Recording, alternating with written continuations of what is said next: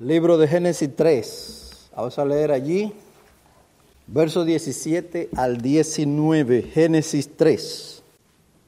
Entonces dijo a Adán, por cuanto has escuchado la voz de tu mujer y has comido del árbol del cual te ordené diciendo, no comerás de él, maldita será la tierra por tu causa con trabajo comerás de ella todos los días de tu vida. Espinos y abrojos te producirá y comerás de las plantas del campo. Con el sudor de tu rostro comerás el pan hasta que vuelvas a la tierra, porque de ella fuiste tomado, pues polvo eres y al polvo volverás. Vamos a orar. Señor y Dios, nos alegramos que tú nos concedas este día, el primero de la semana, según vemos en tu palabra, la iglesia del primer siglo lo dedicó para servir al Señor Jesucristo, para adorar y exaltar su nombre, para alabarte, como tu palabra nos dice que todos los que habían creído estaban juntos, alabando al Señor, perseverando en las oraciones, compartiendo el pan y perseverando en la doctrina de los apóstoles. Nosotros también, como aquella iglesia, nos reunimos en este en el día del Señor. Y te suplicamos, Señor, que tu Espíritu entre nosotros nos capacite para adorarte, para servirte, para alabarte con nuestros labios y con nuestros corazones, cantando himnos, escuchando tu palabra. Señor, oramos para que capacites a tus siervos que en este día han de traer tu palabra, que puedan hacerlo en la dependencia de tu Santo Espíritu. Usa, Señor, la enseñanza que traeremos para cambiar nuestra manera de pensar y así también cambiar nuestra manera de actuar. Lávanos, te rogamos, y nos, que nos limpies de toda impureza de la carne y de toda impureza del espíritu. Oh Señor, ven a estar con tu iglesia. Y esto te lo, rogamos a través del Señor Jesucristo. Amén. Amén. Cuando el Señor creó al hombre, lo puso en el huerto del Edén, pero no le puso una hamaca para que él si alguno no entiende lo que es una hamaca, es una como una cama que se balancea, normalmente puesta sobre dos árboles. Y no lo puso el Señor allí en esa hamaca para que él se moviera y mirara para este lado. Qué bonito el Edén, qué bonito el huerto, las flores. La palabra del Señor dice que el Señor lo puso allí para que lo labrara. Génesis 2.15. Mire lo que dice la palabra del Señor en Génesis. Entonces el Señor Dios tomó al hombre y lo puso en el huerto del Edén para que lo cultivara y lo cuidara. Y esto, hermano, fue antes de la caída en el pecado. Cultivar se supone que es una labor, que es un trabajo. Pues el hombre fue puesto en el, en el Edén, en el paraíso, para que cuidara y labrara aquel huerto. Y esto nos enseña que el hombre tenía que trabajar, tenía que ejercer una labor mucho antes de caer en pecado. Lo que quiere decir que el trabajo no es una maldición como algunos suponen. Antes de la caída, el trabajo era algo placentero para el hombre. ¿Y de dónde yo saco eso? Que el trabajo era algo placentero. No es difícil que pensemos de esta manera porque el hombre fue hecho a imagen de Dios.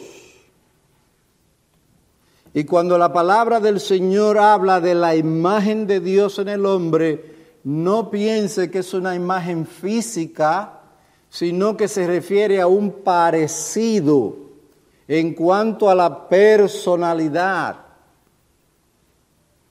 no una imagen física. Sí, hermano, podemos llegar a esa conclusión basado en lo que dice la palabra de Dios, que el trabajo para el hombre antes del pecado era algo placentero porque el hombre fue hecho a imagen de Dios y Dios se deleita en las obras de sus manos.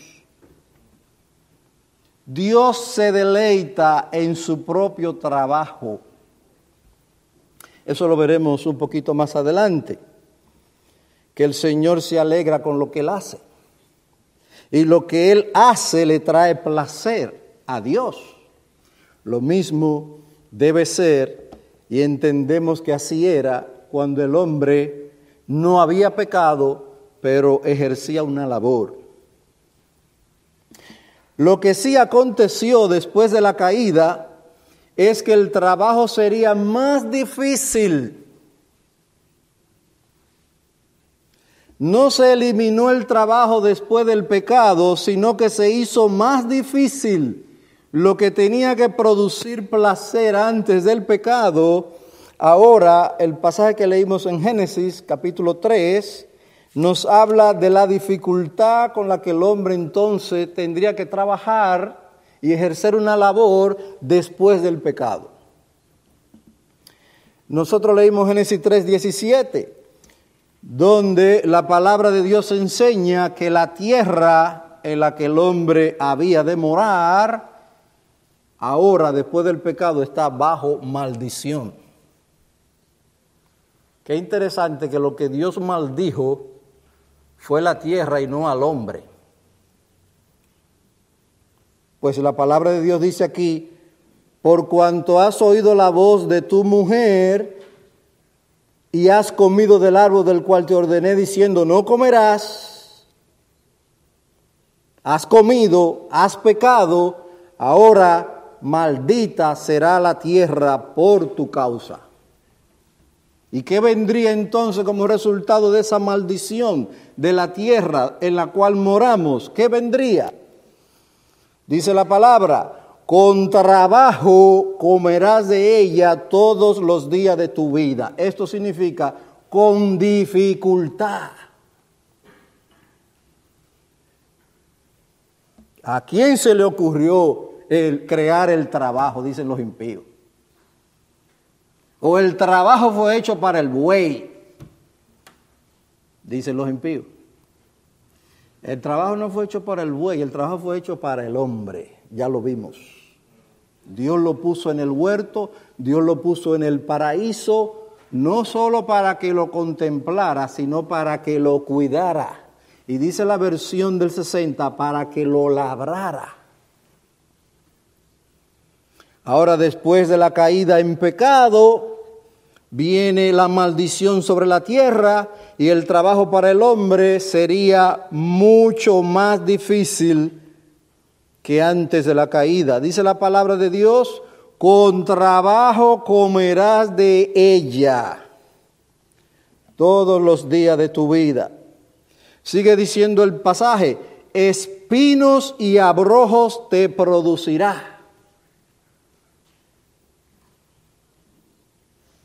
Y finalmente el pasaje nos dice, con el sudor de tu rostro comerás el pan hasta que vuelvas a la tierra. Y todo esto, hermano, habla de dificultades al ejercer nuestra labor en este mundo, cualquiera que sea la labor a la que Dios nos llamó.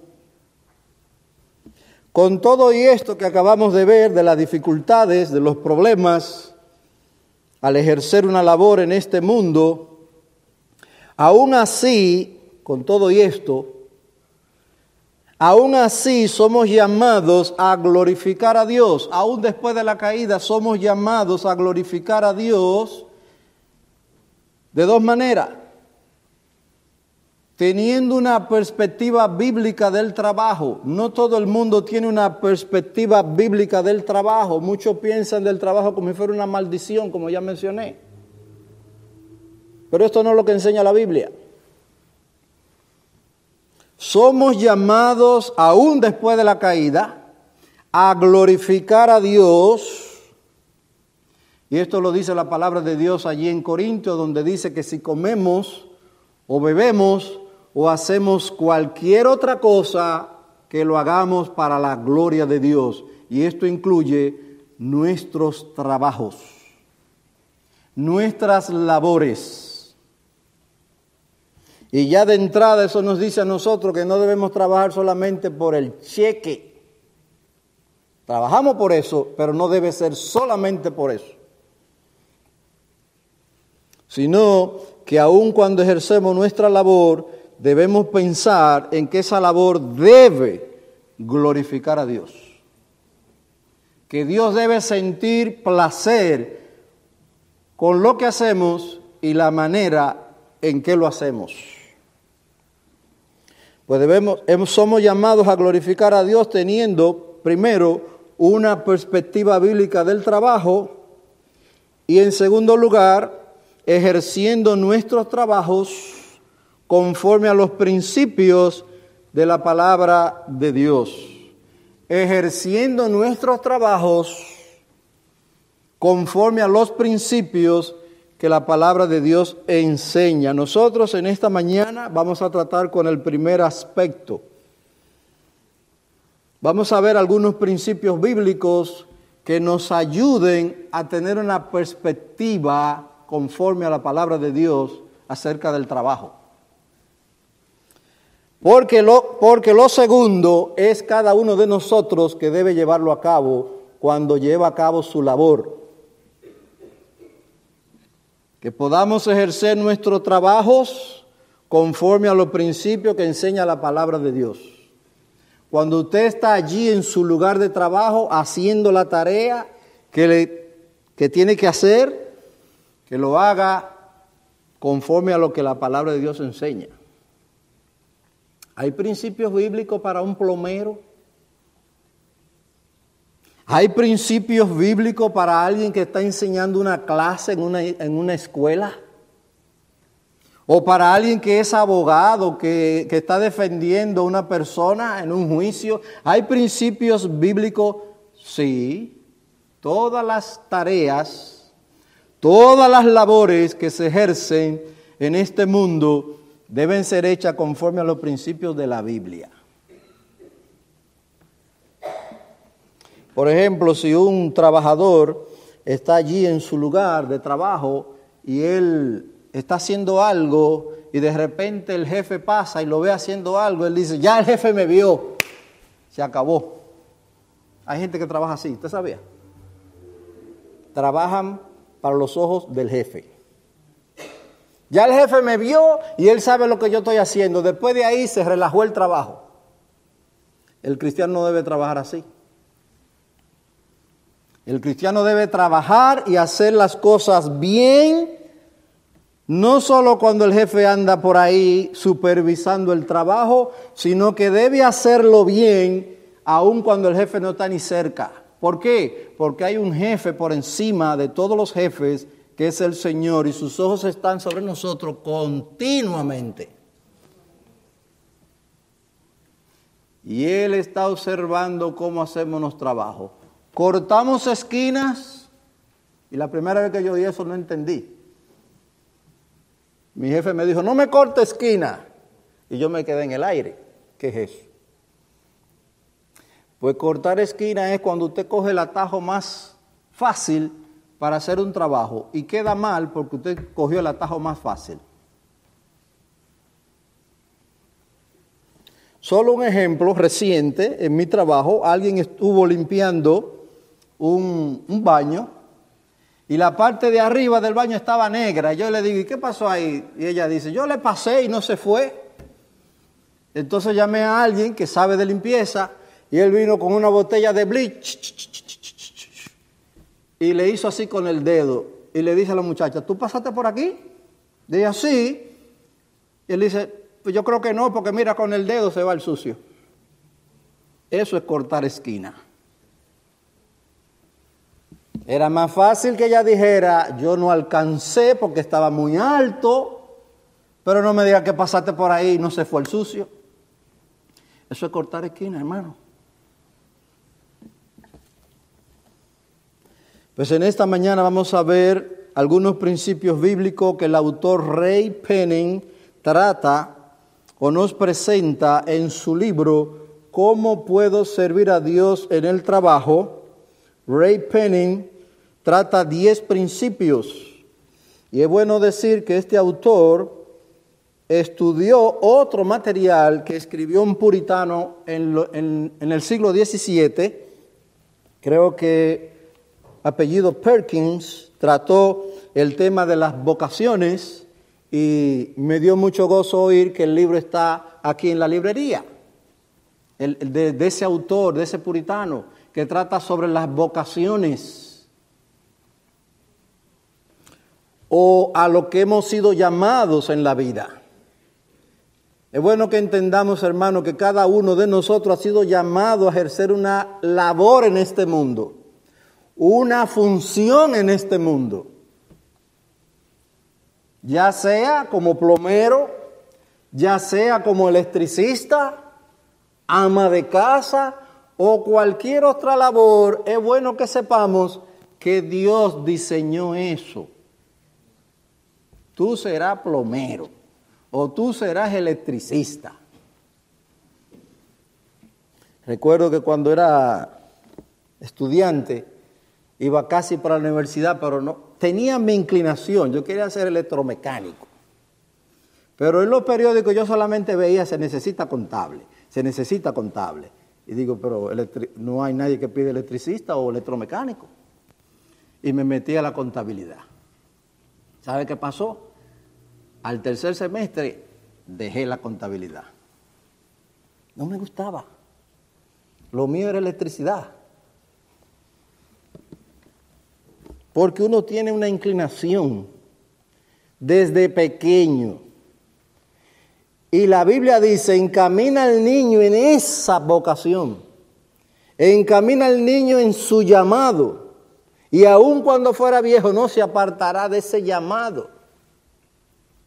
Tenemos una inclinación, hermano, desde el vientre de nuestra madre.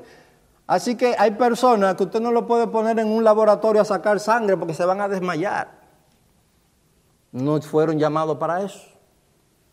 Si a mí me pusieran con un bisturí a abrir carne, yo me le desmayo ahí mismo.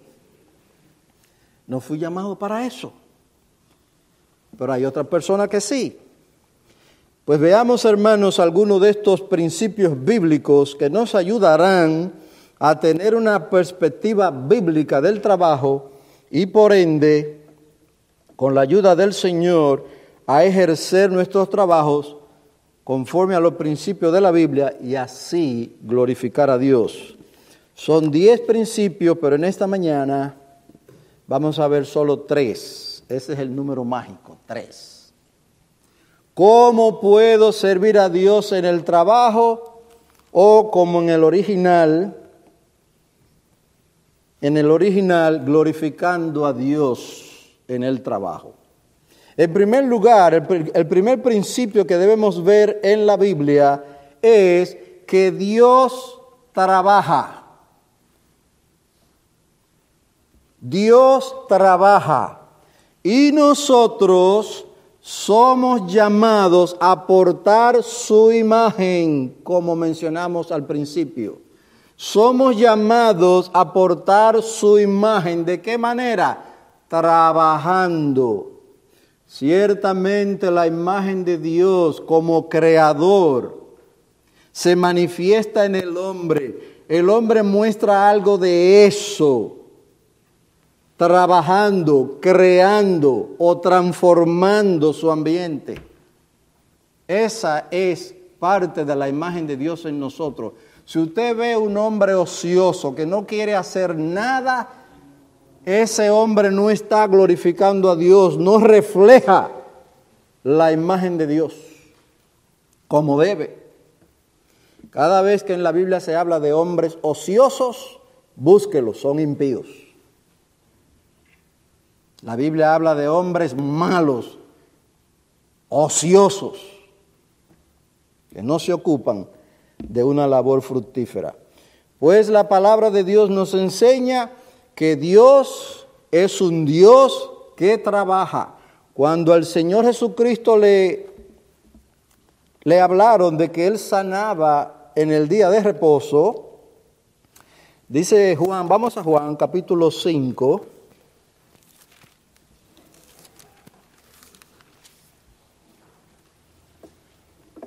Juan capítulo 5, verso 17. Allí cuando el Señor sanó a aquel hombre paralítico que tenía 38 años siendo paralítico, esperando un milagro para ser sanado, Cristo lo encontró y le, y le dice, ¿tú quieres ser sano? Wow, eso es lo que él quería. Señor, ese es mi deseo. Dice aquí, Juan, vamos a Juan 5, verso 6, acerca de lo que él hizo.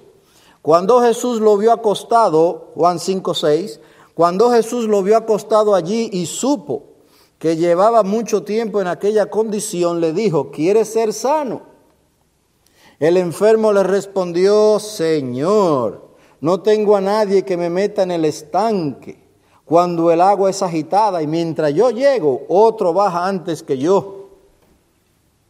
Según lo que el pasaje enseña, de tiempo en tiempo esas aguas de ese estanque eran, eran agitadas, eran movidas, y el enfermo que primero llegara y se metiera al agua quedaba sano. Pero él dice, yo no tengo quien me meta, porque era paralítico. Y antes que yo llegue ya otro fue y, y entró. Cristo le dice a este hombre, levántate, toma tu camilla y anda. Y él fue sano por la palabra poderosa del Señor Jesucristo. Fue sano. Pero a causa de esa obra de sanidad, dice el verso 10, por eso los judíos decían al que fue sanado, es día de reposo, no te es permitido cargar tu camilla. Pero él le respondió, el mismo que me sanó me dijo, toma tu camilla y anda. Le preguntaron, ¿quién es el hombre que te dijo, toma tu camilla y anda? Pero el que había sido sanado no sabía quién era, porque Jesús sigilosamente se había apartado de la multitud que estaba en aquel lugar.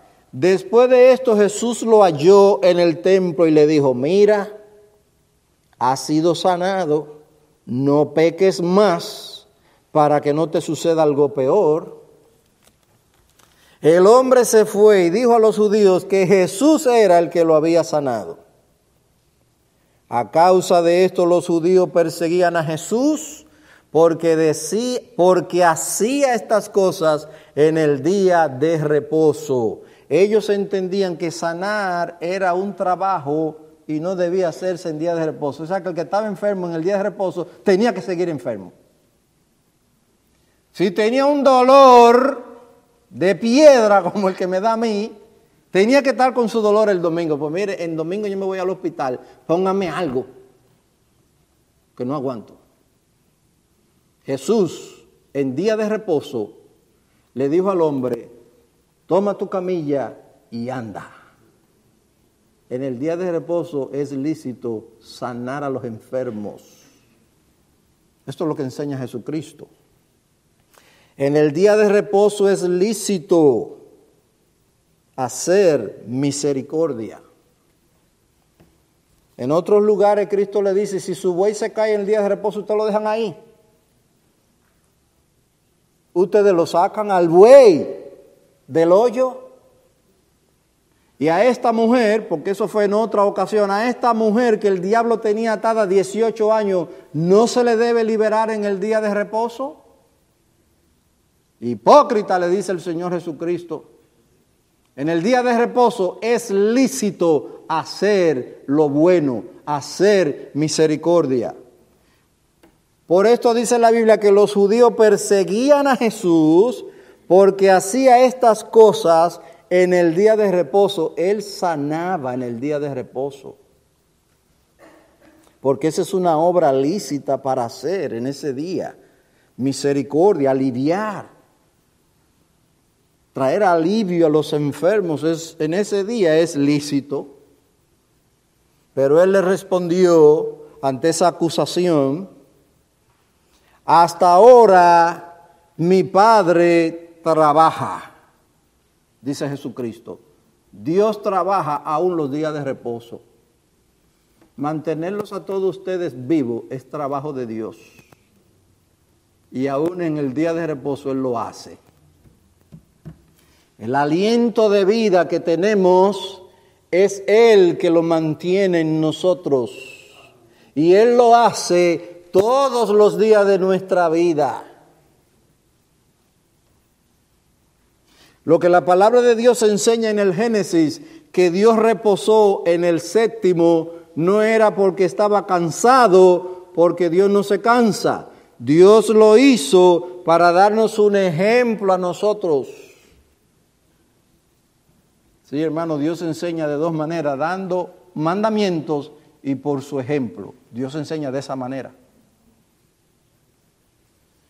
Y cuando la Biblia dice que Él reposó en el séptimo día, era para enseñarle al hombre que no todos los días ha de trabajar de la misma manera, haciendo negocio. Hay un día en que eso para, los negocios, y viene otro tipo de trabajo. ¿O usted cree que en el domingo los cristianos no trabajan? Pues lo que yo estoy haciendo ahora es un trabajo. Este es un trabajo, hermano. Predicar la palabra de Dios es un trabajo. No es un invento. La Biblia dice sobre algunos hombres llamados a ser pastores, dice el apóstol Pablo, los que trabajan en la enseñanza y en la predicación se han tenido por doble, se han tenido por doble honor o honrelo doblemente. A los que trabajan, pastores, ancianos, en la predicación y en la enseñanza se han tenido de doble honor. O sea, estos hombres hay que sostenerlos económicamente, está hablando el apóstol. No solo el honor de estimarlo por causa, y dice el apóstol, que lo tengamos en mucho amor y estima por causa de su obra. Ese es un trabajo. Y se hace en el día del Señor mayormente. Por eso el Señor Jesucristo dice, mi Padre hasta ahora trabaja. Eso incluye el día de reposo. Y dice Cristo, y yo también trabajo. Y ahí se igualó al Padre. Porque más adelante él dice que lo que el Padre hace, lo hace el Hijo igualmente. Los judíos no eran tontos. Por eso dice, ahora lo perseguían más. Porque no solo quebrantaba el día de reposo, según ellos, sino que ahora decía que Dios era su Padre haciéndose igual a Dios. Ellos no eran tontos. Mire lo que dice el verso 18 de Juan 5.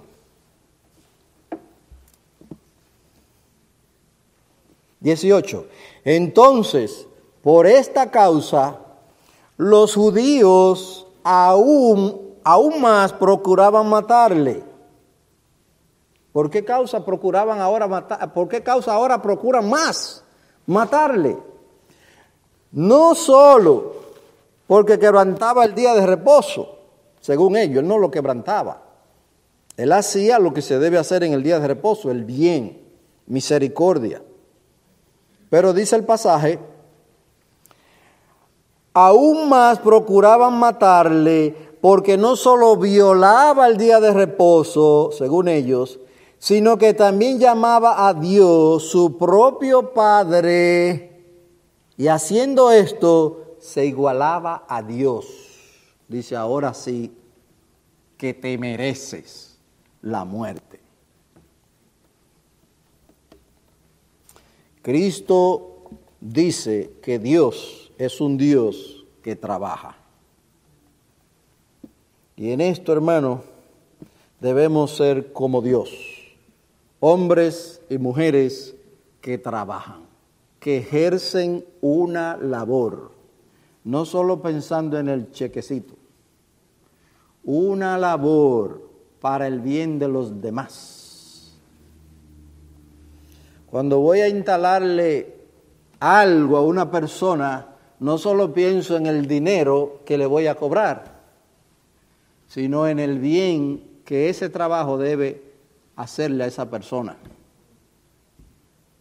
Y esa es mi oración, que esto sea para beneficio de esta persona, no solo para arrancarle el dinero que voy a devengar por hacer ese trabajo, que eso le sea de beneficio. Para mí es una alegría cuando la persona dice, wow, eso quedó bien. Es un gozo no para enorgullecerme, sino para la gloria de Dios. Hermano, como veremos a lo largo de estos estudios, que pienso que serán uno, dos o tres máximo, nosotros hemos sido llamados a ejercer una labor para el beneficio de los demás, no solo para arrancarle el dinero que me van a pagar, sino que el trabajo la, labor que ejerzamos, eso le traiga beneficio a la persona para la cual nos contrató o la que nos paga. Así que ese es el primer principio, Dios trabaja, Dios es un Dios que trabaja. Hay muchas cosas que hace Dios. Dice, dice David que Dios es un pastor, Jehová es mi pastor.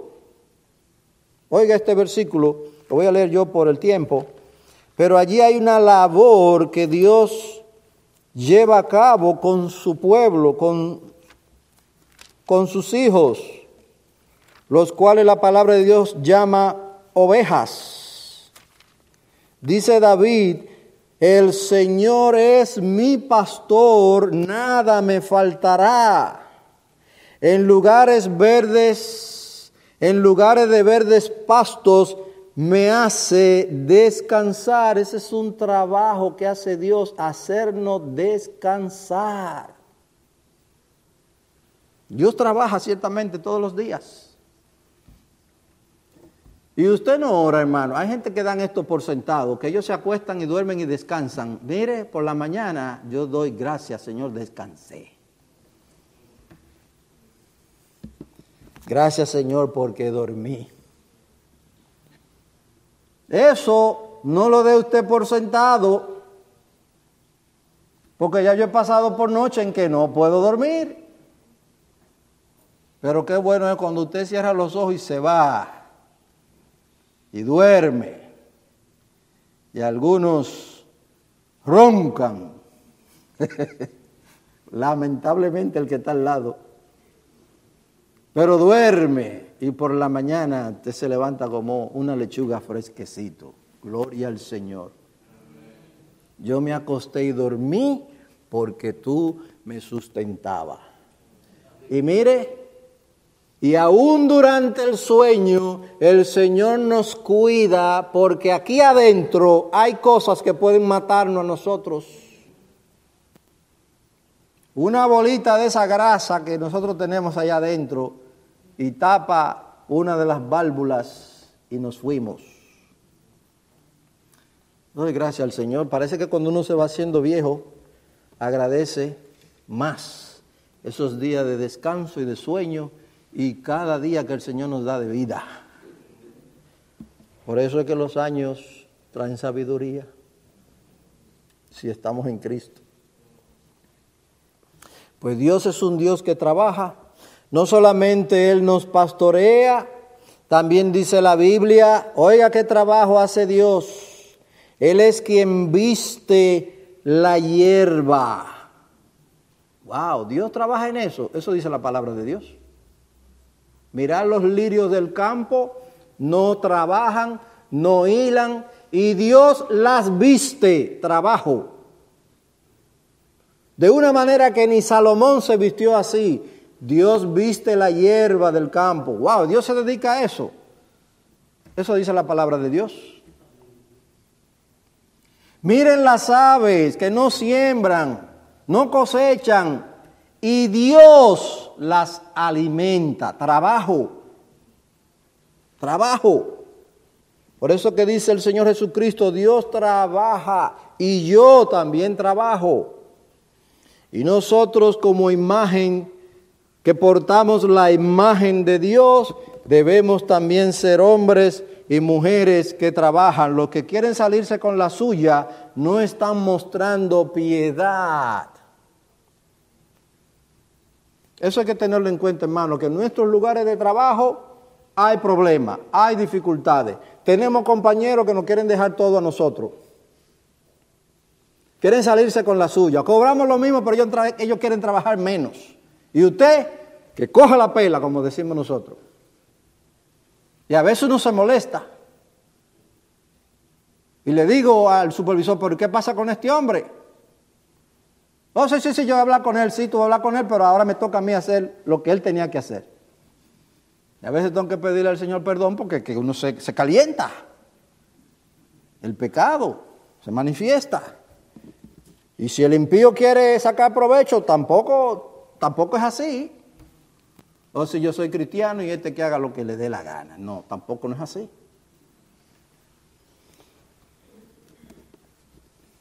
Dice este autor, Creo, hermano, que por el tiempo solo veremos este principio. Son las 10 y 24. Pero vamos a la velocidad que el Señor nos conceda.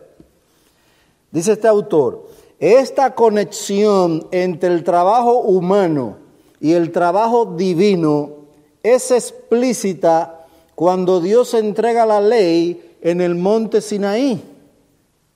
Sí, allí se dice, cuando Dios entrega cuando Dios entrega la ley a través de Moisés al pueblo, allí se dice, y respecto al cuarto mandamiento,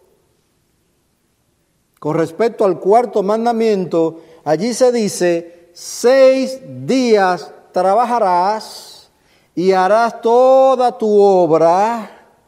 ¿Por qué razón dice el autor que el hombre debe trabajar seis días? Y con esto cuando se refiere a trabajar seis días, se refiere es a hacer negocio, sí, trabajar por paga, eso es bíblico. Digno es el obrero de su salario. Yo digo a veces en forma de relajo, mire, yo se acabó la hora, ni al jefe le trabajo free. eso es a veces en forma de, de chanza. Son las cuatro y media, ya ni al jefe que me diga le trabajo free. Dios dice que debemos trabajar seis días y hacer toda nuestra labor. ¿Por qué? Dice la Biblia. Porque en seis días hizo el Señor los cielos y la tierra, el mar y todo lo que en ellos hay, y reposó en el séptimo día. Por tanto, el Señor bendijo el día de reposo y lo santificó para que en ese día se acabaron los negocios. Ahora vamos a trabajar en los negocios de mi Padre, Dios. Predicando la palabra, algunos, visitando a los enfermos, otros, ayudando al necesitado, otros. Hay trabajo en la obra de Dios e incluso el domingo. Reposamos de este tipo de trabajo para dedicarnos a otro tipo de trabajo, al que Cristo se dedicó en el día de reposo.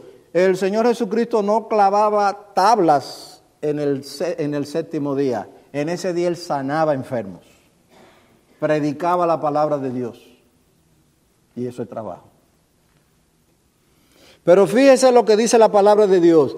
Seis días trabajarás y al séptimo descansarás. ¿Por qué? Porque en seis días, ahí está la razón, va a la creación. Porque en seis días hizo el Señor los cielos y la tierra, el mar y todo lo que en ellos hay, y reposó en el séptimo día.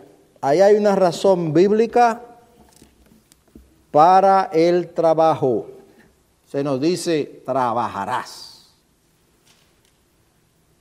A lo largo de la Biblia, a Dios se le presenta como un trabajador muy activo. Si Dios está activo, Dios no es un Dios ocioso, Él trabaja. Por sí solo, por sí solo, este principio de que Dios es un Dios que trabaja, está activo en su creación, por sí solo esto afecta cómo vemos el trabajo humano. Por sí solo, ya. Dios trabaja, Dios está ocupado. Dios está ocupado. Por sí solo esto debe afectar cómo vemos el trabajo humano. Si Dios trabaja, si Dios trabaja y Él trabaja, el trabajo es bueno y es necesario. El trabajo es bueno y es necesario. Así que el que tiene la costumbre de sacar provecho del otro, fulano hace esto, fulano hace aquello, ¿y tú qué haces?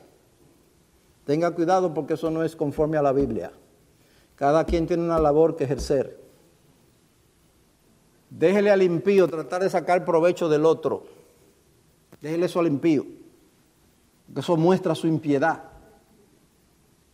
Quiere cobrar el mismo cheque, pero hacer menos. Sí, en el lugar de trabajo se manifiesta dónde estamos nosotros, hermanos, como creyentes. Mire, si uno se lleva de, de, estos hombres y mujeres impíos en el lugar de trabajo, cualquiera explota, pero es ahí donde debemos mostrar que nosotros somos diferentes, porque Cristo nos hizo diferentes. No que yo no, yo no manifiesto, mira, esto no está bien, este hombre está, no está haciendo las cosas como debe hacerlas. Sí, yo tengo derecho a hacer eso. Siempre calladito y el otro acabando con uno. No, no, no, así no. Pablo también en un momento dado dijo, miren, yo soy romano. Y me dieron una pela siendo romano, que vengan ellos a soltarnos. Hasta Pablo en un momento dado protestó el trato que se le estaba dando.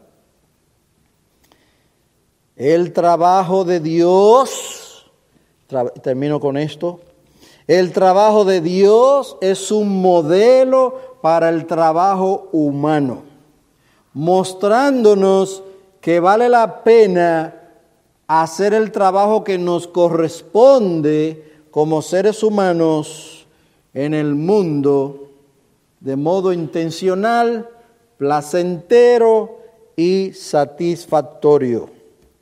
Nos vamos a quedar aquí y luego continuaremos, pero que el Señor nos ayude a ver y aplicar lo que acabamos de recibir. Dios es un Dios que trabaja y nosotros como portadores de su imagen debemos ejercer una labor y debemos ejercerla con gozo, con alegría y pedirle a Dios que ese trabajo nos traiga placer. Más adelante veremos lo que es necesario para que sea así. Vamos a orar. Padre nuestro, te alabamos por lo que tu palabra nos enseña acerca del trabajo.